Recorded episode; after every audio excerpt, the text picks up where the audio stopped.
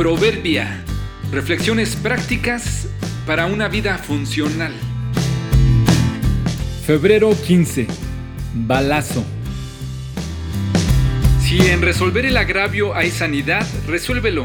Si la resolución trae más daño, vive con él. Quizá hayas escuchado de algunas personas que en algún accidente o en un conflicto recibió un proyectil, un pedazo de metal, una astilla de madera o una bala.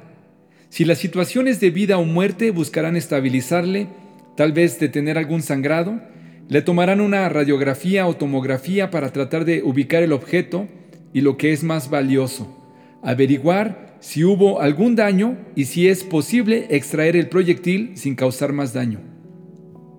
Personalmente estuve en contacto con una persona que recibió un balazo en un asalto. Estuvo en el hospital mucho tiempo. Aunque el balazo fue a quemarropa por la espalda, milagrosamente la bala no tocó su columna y se alojó cerca de uno de sus pulmones. Debido a lo complicado del lugar donde se encontraba y a las limitaciones médicas que había en su entorno, los médicos decidieron dejarla ahí. Y entiendo que tuvo algún tratamiento para inmunizarla para no causarle más daño. Y muchos años después, él sigue viviendo su vida de forma normal. Hay muchas historias milagrosas que se cuentan de cómo un proyectil entró y salió sin causar mucho daño, otras más de cómo se detuvo precisamente en un lugar inaccesible y ahí se quedará. La persona vivirá perfectamente recordando el suceso y trayendo el objeto extraño consigo.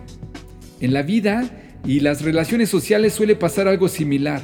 A veces por estar en el lugar equivocado, por relacionarte con las personas inadecuadas o incluso en ocasiones inocentemente o por accidente, te relacionaste con alguien y fuiste víctima de una traición, las palabras hirientes de alguien, una promesa no cumplida, un chisme, un engaño, un olvido. Se convierten en balas o proyectiles que hieren y lastiman. Muchas veces quien lo disparó ni idea tiene del daño que causó. En otras, quien dispara lo hace deliberadamente para dar en algún punto en particular con toda intención, en el corazón o en la cabeza buscando hacer daño. Debes atender tus heridas y conflictos. Debes deshacerte de todo lo que te lastime, pero en otros casos es mucho más sano dejar la bala ahí. Inmunízala, sufre el agravio y vive tu vida lo más normal que puedas. Vives con el recuerdo y la cicatriz.